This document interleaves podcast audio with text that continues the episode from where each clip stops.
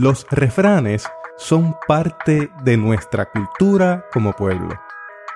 Hoy trataremos el tema de la literatura sapiensal en la Biblia y su relevancia a nuestro contexto de vida. Teotecnología.com presenta Teobytes. Busque su taza de café, de té o de chocolate y siéntese a la mesa con nosotros porque este tema será de gran bendición a su vida y a la vida de su iglesia. Saludos y bendiciones, les habla Jesús Rodríguez Cortés y les doy la bienvenida a esta edición de Teobytes.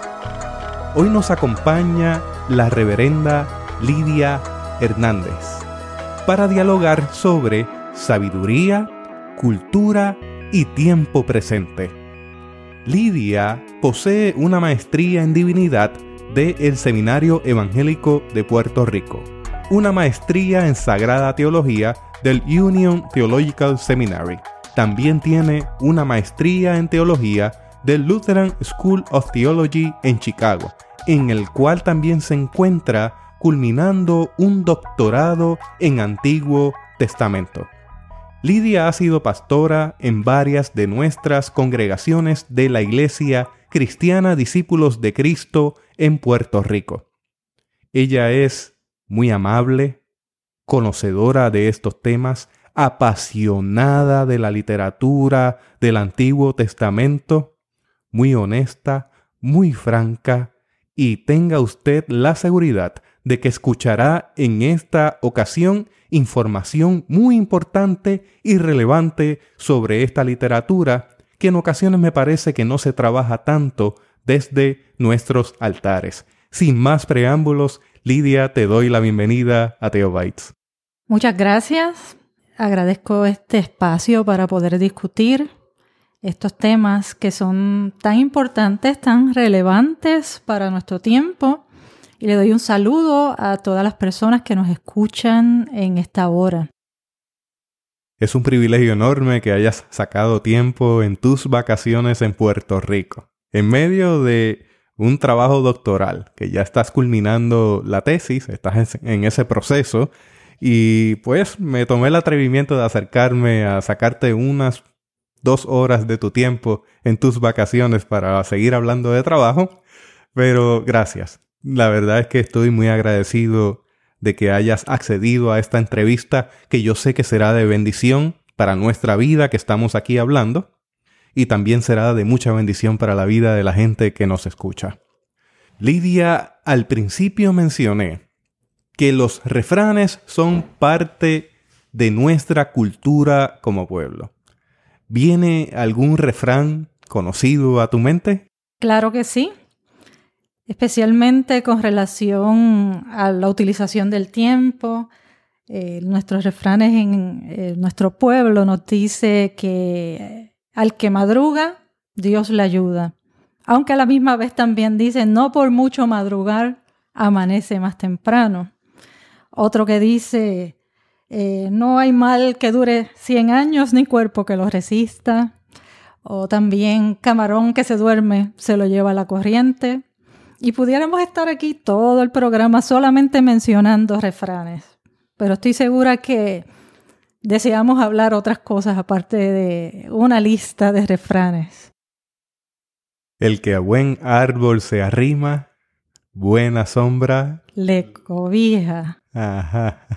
Así que los refranes reflejan sabiduría en nuestro pueblo, pero esto es algo que no es exclusivo de nuestro entorno. Esto uno lo puede encontrar en otras culturas y de alguna manera nos conecta, ¿no? Eso es así. Los refranes nos unen como pueblo, como parte de, lo que le llaman la aldea global, del mundo. Porque aunque seamos distintos, aunque haya diferencias, una cosa que está detrás de los refranes es lo que conocemos como la sabiduría del pueblo, sabiduría popular.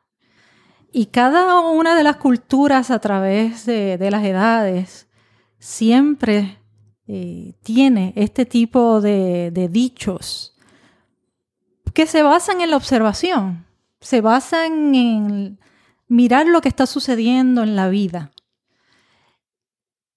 Si pudiéramos tener la oportunidad de tener en nuestra mano documentos bien antiguos, pudiéramos ver que en Mesopotamia, en Egipto, encontramos cosas que parece que la escribieron aquí en Puerto Rico, o parece que la escribieron en cualquier lugar de América Latina, o donde quiera que usted vaya, o en los Estados Unidos, en Europa, porque el ser humano tiene a veces las mismas inquietudes y cuando evalúa la vida eh, se hace las mismas preguntas y, y a través de estos dichos las refleja.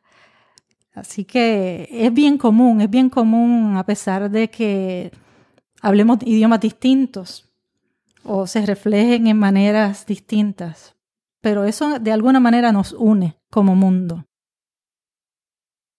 Empezamos hablando de refranes, seguimos insistiendo en los refranes y la pregunta entonces que yo planteo es la siguiente, que lo más probable que la audiencia también la esté haciendo. ¿Cómo se relaciona? ¿Cuál es la similitud de estos refranes con la literatura sapiensal que se encuentra en la Biblia?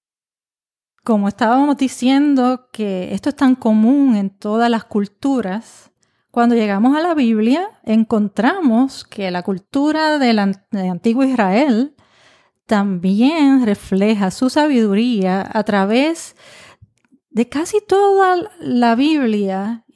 Vamos a enfocarnos más en el Antiguo Testamento, pero hay unos libros específicos en donde podemos encontrar este pensamiento y es lo que se conoce como literatura sapiencial o literatura de sabiduría en las palabras nuestras.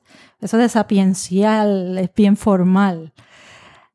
Ese tipo de libro y ese tipo de enfoque lo encontramos en los proverbios, lo encontramos en el libro de Job y lo encontramos en el libro de Eclesiastés. Esos son los tres libros principales que conforman lo que se llama esa categoría de literatura de sabiduría. Pero podemos encontrar salmos en donde está ese pensamiento reflejado. Podemos encontrar algunos relatos en otras partes, porque es ese reflejo de, la observación de la vida y de buscar cómo vivir una vida eh, que le podamos sacar provecho, una vida de bienestar para el ser humano. Tiene que ver con la realidad humana en medio del día a día. Hemos definido cuáles son los libros y me gustaría que nos hablaras un poco sobre qué variantes hay dentro de la literatura. Por ejemplo, en el libro de Job, en el libro de Eclesiastés, ¿qué encontramos ahí? Claro, antes de eso yo creo que también es bueno mencionar que cuando hablamos de la sabiduría dentro de estos libros, otro detalle que también se considera es la búsqueda de sentido a las situaciones difíciles, a la adversidad. Y cómo eso también tiene que ver con las próximas generaciones. Cómo se trabaja, porque hay un trasfondo de instrucción, de enseñanza, cómo toda esta observación se le transmite a las generaciones nuevas, de modo que lo puedan poner en práctica. No estamos hablando de algo que está escrito en un libro y que se queda allí y se archiva en una biblioteca, sino de lo que ayuda al ser humano a caminar en el día a día y las nuevas generaciones la necesitan. Pero cuando entonces miramos eso que está dentro de, lo que definimos como literatura de sabiduría, entonces se presenta de dos formas distintas, que es lo que le llamas tú las variantes. Por un lado, la sabiduría tradicional es la que se presenta desde la perspectiva de esta fórmula de que la persona que sigue la sabiduría, la persona que también se puede llamar la persona justa, eh, la persona eh, buena, esa persona, si sigue los principios que se observan, que ayudan para vivir bien, va a tener bendiciones. Le va a ir bien en la vida. Pero si es una persona malvada o si es una persona lo que le llaman en esas literaturas eh, necia, tonta, eh, le van a ir las cosas no muy bien, porque esto es el principio de causa y efecto. Si tú haces esto de esta manera, este va a ser el resultado. Y si no lo haces así, el resultado va a ser otro. Así que esa es una de las variantes que la vemos más claramente en Proverbios. La otra variante que podemos ver la encontramos más en el libro de Job y la encontramos en el libro de Eclesiastés.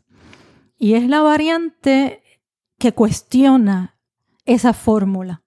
La variante que dice, mm, no siempre es así. Y cuando miramos la historia del libro de Job y encontramos este hombre que presenta eh, que en nuestro refranero o en nuestra forma de hablar más cotidiana, que no tira piedras ni vela al guardia, que no hace nada malo y le llegan tantas situaciones difíciles y tantas calamidades y pierde sus hijos y pierde sus propiedades. Es una forma que está diciendo el libro, bueno, no siempre esa fórmula es así, porque si esta persona era buena, era justa y le llegan todos estos problemas, quiere decir que no siempre funciona de esa manera. Lo mismo en el eclesiastés. Eclesiastés está trabajando y diciendo, mira, trabajamos, trabajamos, trabajamos y finalmente a veces el fruto de nuestro trabajo lo disfruta otra persona. Así que de qué vale trabajar tanto. O ese tipo de, de discurso que podemos encontrar cuando leemos el libro y es una manera de cuestionar esa fórmula. No siempre la fórmula refleja la realidad de la vida. Y con eso que tú dices, de alguna manera hay algunos principios teológicos que gente se ha formado sobre la retribución. Este hace el bien, pues recibe bendición. Este hace el mal, recibe maldición. O por qué mueren los justos, o por qué esta persona siendo tan buena le pasa esto, y por qué a esta persona que está haciendo el mal no le pasa nada. Y de alguna manera eso forma parte de la discusión al día de hoy, aún desde nuestros altares. Oh, claro que sí, claro que sí en nuestra cotidianidad y en el contexto de nuestras iglesias. Eh, en mi caso como pastora, en muchas ocasiones he escuchado a la gente mencionar, pero ¿por qué estoy sufriendo? Se utilizaba mucho la palabra prueba. Esta prueba que Dios me ha dado y me pregunto qué yo he hecho que estoy sufriendo esto. Y, empezaban a cuestionarse y a buscar bien dentro qué yo he hecho. Yo no he sido una persona mala, ¿por qué estoy sufriendo esto?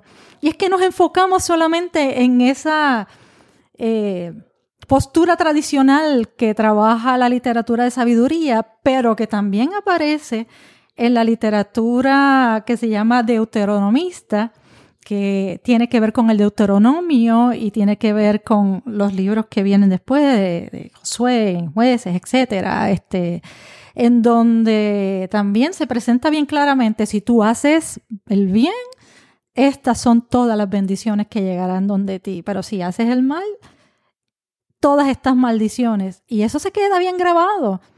Por eso es importante mirar estos otros libros, porque nos están diciendo no siempre es así. Y tenemos que recordar y rescatar el estudio de un libro como el Job, el libro de Eclesiastés, para darnos cuenta de que hay otras voces que nos ayudan entonces a enfrentar la crisis y la dificultad. Y me parece que es muy importante que nos acerquemos a esa literatura desde nuestra humanidad, ubicándonos en, en quien está siendo parte del relato. Claro, claro que sí.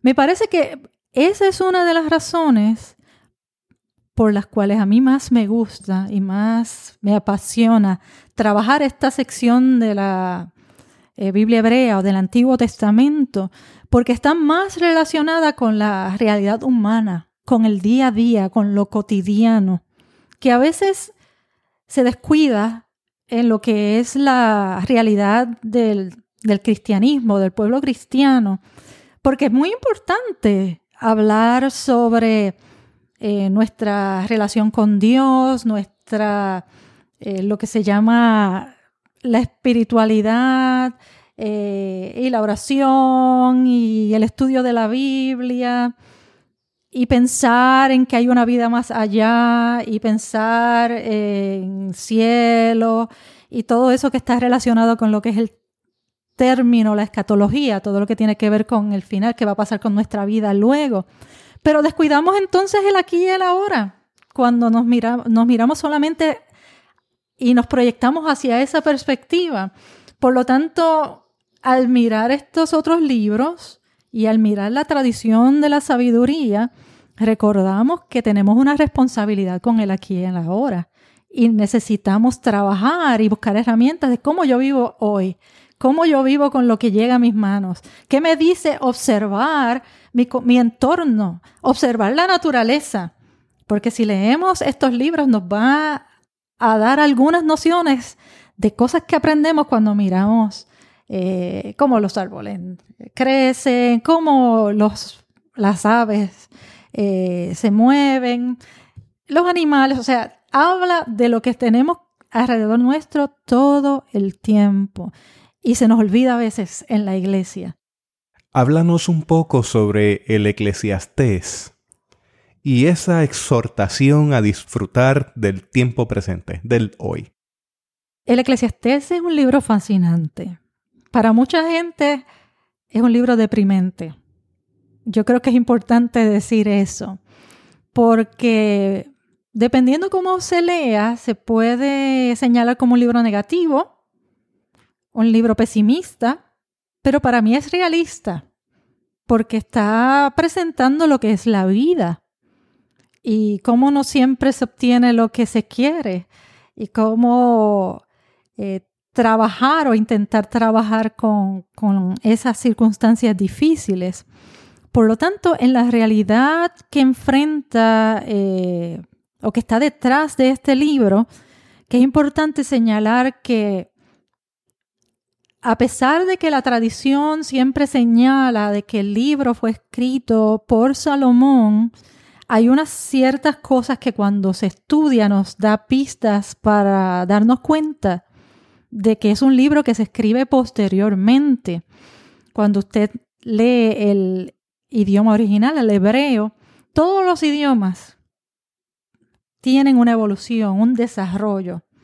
Por eso en el español ahora usted no está hablando y mencionando la palabra fierro, cuando antes en el español antiguo al hierro se le mencionaba así, la F cambia a H y detalles así por el estilo. El hebreo también fue así. Así que hay unas nociones del hebreo, unas palabras específicas que no se usaban antes para el tiempo de Salomón. Por ejemplo, se habla la palabra Medina, que se traduce como provincia, es una palabra que viene del tiempo persa, es posterior a Salomón. La misma palabra paraíso, pardés, esa palabra viene también del tiempo persa. Es que no podemos hablar de, Salomón en ese aspecto. Y otros, otros ciertos detalles que aparecen que nos hacen ver que tenemos en nuestras manos un libro de un tiempo posterior. Un tiempo después de haber vivido exilios y estamos hablando de un contexto de un pueblo colonizado. Por lo tanto, ante la crisis que lamentablemente no tenemos muchos detalles porque una de las características de la literatura de sabiduría es que no hay detalles sobre la historia porque ese no era su interés.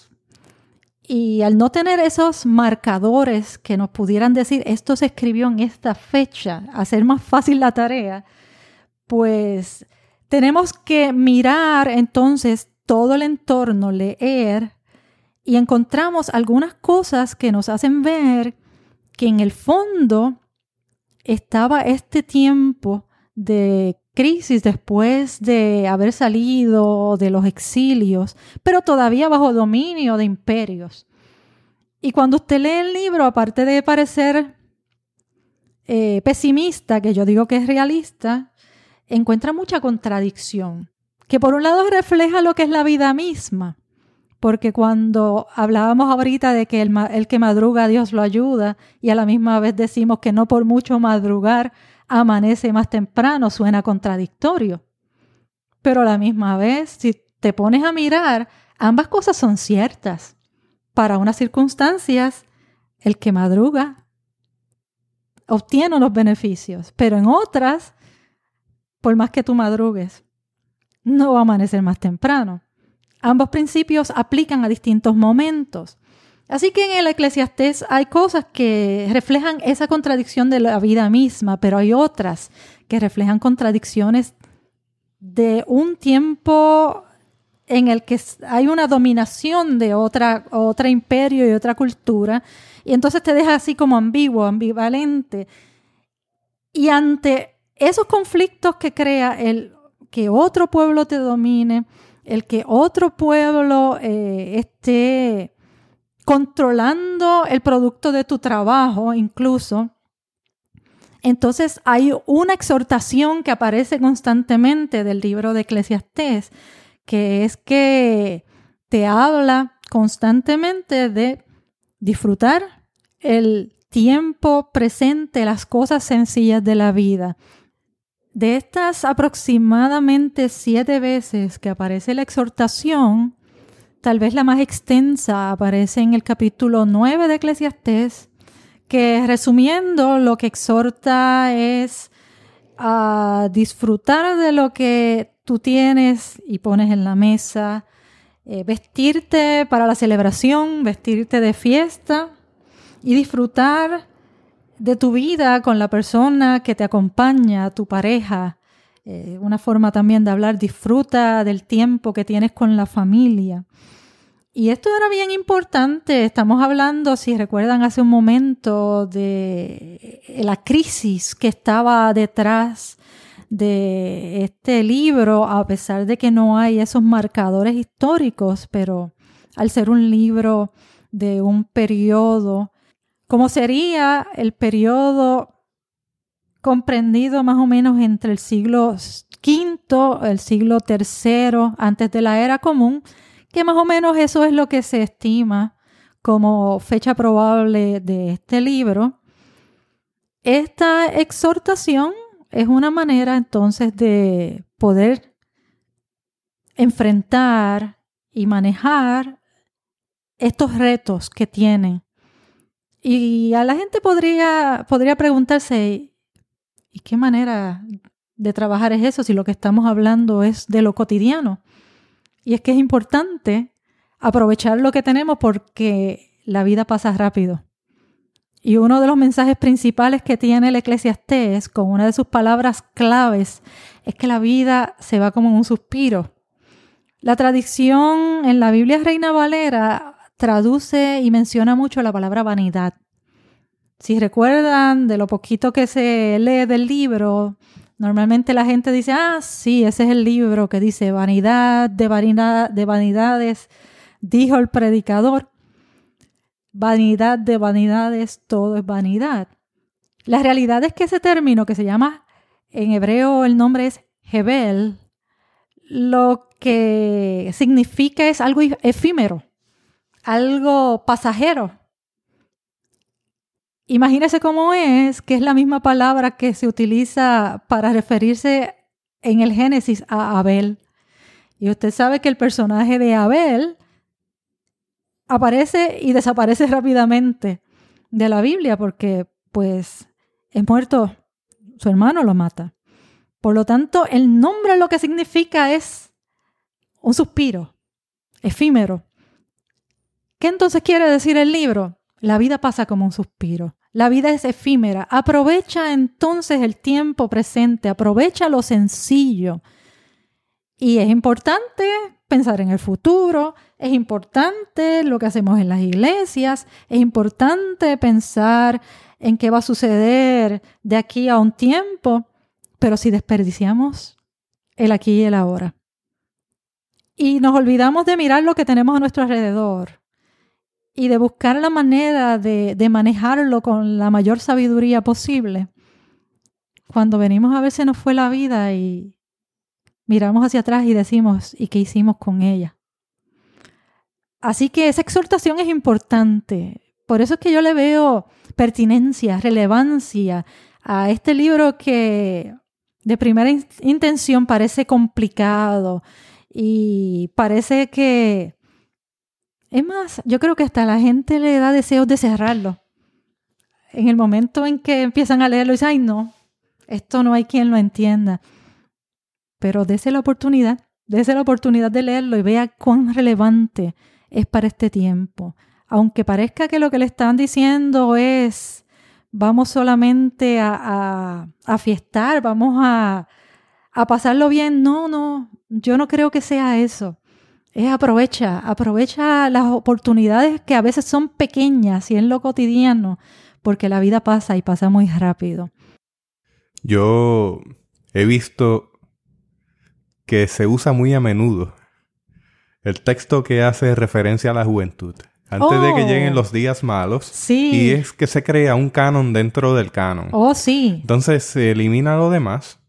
Entonces yo creo que esto es muy importante en un, en un tiempo que se vive en, un, en una escatología. La gente está en que todo está acabando, en que todo está llegando a su final, en concentrarse de que las cosas están malas, que se van a poner peor, que estas son las señales del fin.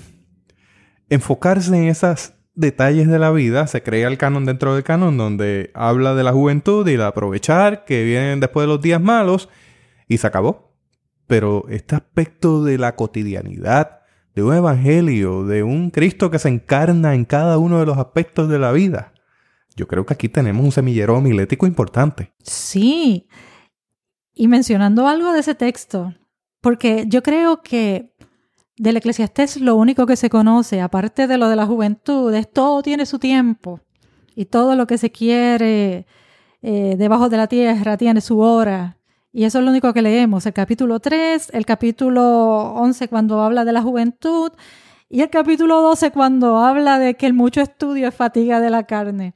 Eso es lo que nos encanta mencionar del eclesiastés. Pero estamos obviando tanta riqueza que hay en el resto. Aparte de que el entendimiento que tenemos de esa exhortación a la juventud, eh, yo creo que es un poco limitado. Y nos olvidamos sobre todas las cosas. Hace un momento mencioné el significado de la palabra Hebel. Hebel. Y cuando terminamos de leer dice, porque la juventud es vanidad. Es que lo que está diciendo la juventud pasa rápida, la juventud es efímera. Así que mira bien cómo tú le inviertes porque esto pasa tan rápido, el resto de la vida te va a llegar y te va a caer encima. Y lo que tú hagas en el momento de la juventud te va lo vas a reflejar luego. Y si no lo aprovechas, si no lo trabajas bien, luego entonces te vas a dar cuenta de ese resultado. Así que es, eso es lo que está detrás, no es para utilizar eso como un castigo o un sermón de regaño para la juventud. Es algo que va mucho más allá. Así que eh, es importante, es importante que miremos también las otras referencias que hay dentro del libro y no solamente nos limitemos a eso y se acabó. No ha habido una campaña de jóvenes en alguna de nuestras iglesias que ese texto no se haya usado. Sí, sí, ya está. Yo creo que casi todas las Biblias lo tienen marcado, pero el resto del libro es como si no existiera. Y lamentablemente eso lo hacemos mucho. Como tú decías, el canon nuestro dentro del canon mayor es inevitable. Yo creo que todo ser humano tiene unos textos favoritos y unos textos que enfatizan más que los otros. Pero por eso es que exhortamos a mirar más allá, porque el problema es que en el campo de la nutrición nos hablan de tener una dieta balanceada, ¿verdad? Y que no estemos comiendo todo el tiempo eh, cosas que hacen daño, grasas, azúcares. Pues en este caso también, para tener una dieta más balanceada con respecto al Antiguo Testamento, es bueno ver la literatura de sabiduría Y para tener una dieta más balanceada con relación al libro de Eclesiastés, es importante entonces no solamente leer el capítulo 3, el capítulo 11, el capítulo 12, sino leerlo completo y mirar todas esas cosas desde la realidad nuestra. Si nos ponemos a pensar en qué pasó allá en ese tiempo, eh, perdemos la riqueza que también tiene para el día de hoy que al fin de cuentas es lo importante. ¿Cómo traemos al día de hoy la literatura de sabiduría en la Biblia? ¿Qué consejos puedes darnos? Yo creo que una de las primeras cosas que podemos aprender de esta literatura es a tener los ojos abiertos. Vivimos un estrés, eh, vivimos una carrera todo el tiempo nos levantamos corriendo. Si tenemos oportunidad, desayunamos. Seguimos hacia los trabajos, las escuelas.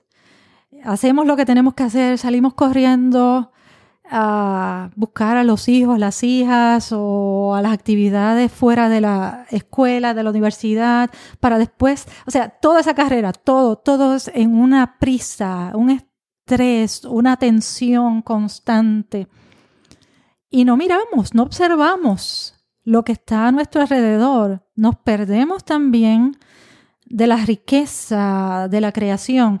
La literatura de sabiduría tiene mucho que ver con eh, la creación. Se habla mucho sobre eso. Incluso trabaja también eh, en una forma poética cómo la sabiduría está desde el comienzo de la formación del mundo y cómo Dios lo utiliza en ese proceso de creación. Por lo tanto, es una manera también de decir, cuando ustedes miran lo que tienen alrededor, allá hay principios de sabiduría. Pues lo primero es eso. Nos exhorta a detenernos y observar y mirar qué cosas están sucediendo, qué cosas aprendemos de esa creación que nos ayuda a enfrentar nuestro aquí, nuestra ahora nuestra vida cotidiana. En segundo lugar, nos exhorta a que escuchemos también a nuestras generaciones más antiguas, que recordemos toda esa tradición de nuestros pueblos. Retomar esos refranes también, porque hay una sabiduría detrás de esos refranes. Y nos invita también a cuestionar, nos invita también a pensar, analizar y a no dar por sentado. Esos tres principios aparecen claramente. Una cuarta cosa sería la importancia de transmitir a las nuevas generaciones todos los principios que nos han ayudado a vivir. No como una camisa de fuerza, porque las nuevas generaciones ven la vida de una forma distinta, la vida va cambiando, pero siempre cuando estamos hablando de lo que es el ser humano y lo que es la esencia del ser humano, siempre hay unos principios que están allí y no importa cuánto tiempo haya pasado, el principio de lo que es la humanidad siempre está allí, así que nos ayuda a compartir y a tratar no tan solo de poner un conocimiento, una enseñanza en la nueva generación, sino también escuchar a esa nueva generación y ver qué sabiduría también viene de parte de ellos y de ellas.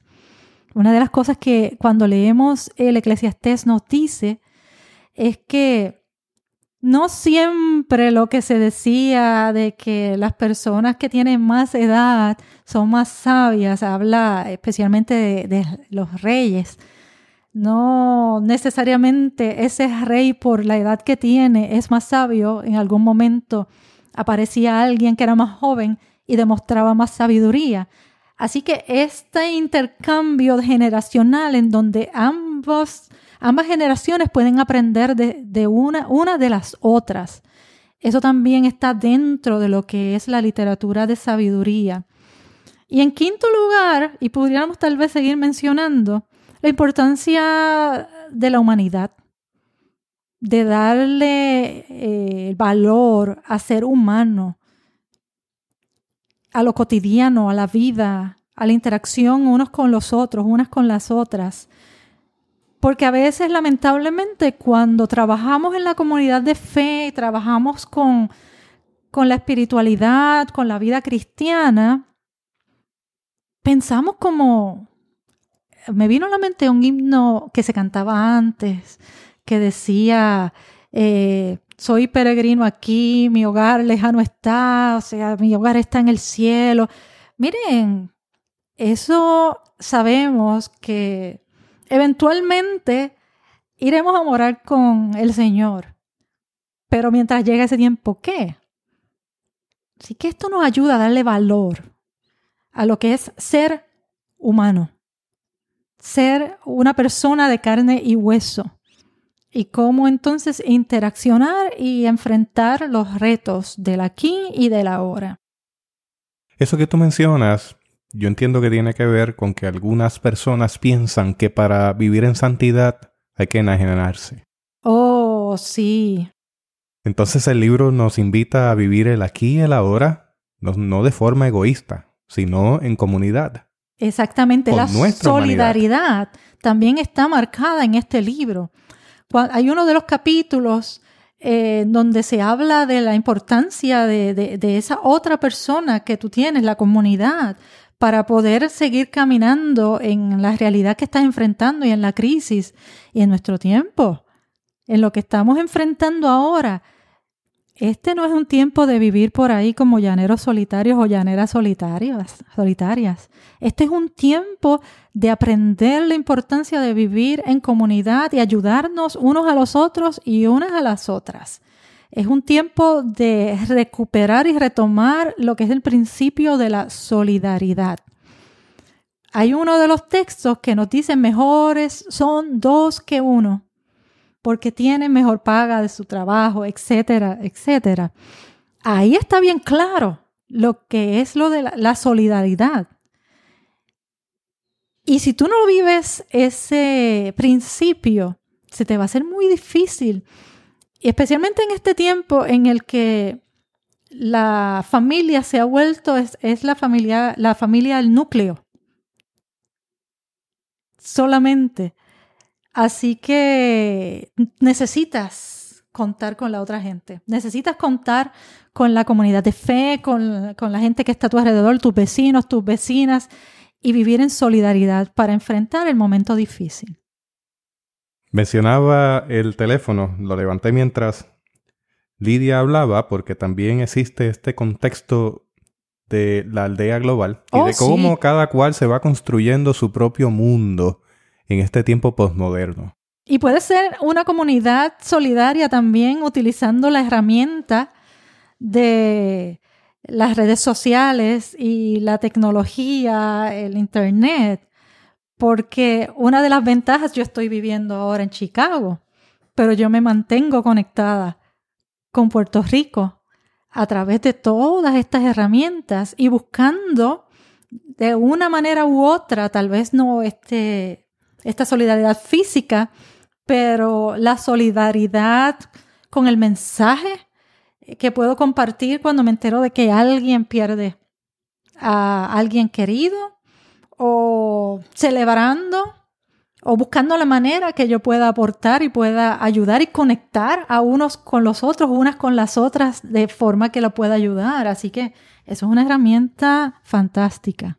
Y de la misma forma puede también traducirse en construir un mundo que me lleve a enajenarme de quien está a mi lado en necesidad. Así que el que tenga oídos para escuchar, que escuche, porque estamos viviendo un tiempo donde ciertamente vivir en comunidad cada vez es más retante. Eso es así. No solamente por el medio, sino también por las dinámicas que se van dando en los diferentes contextos. Eso es muy cierto.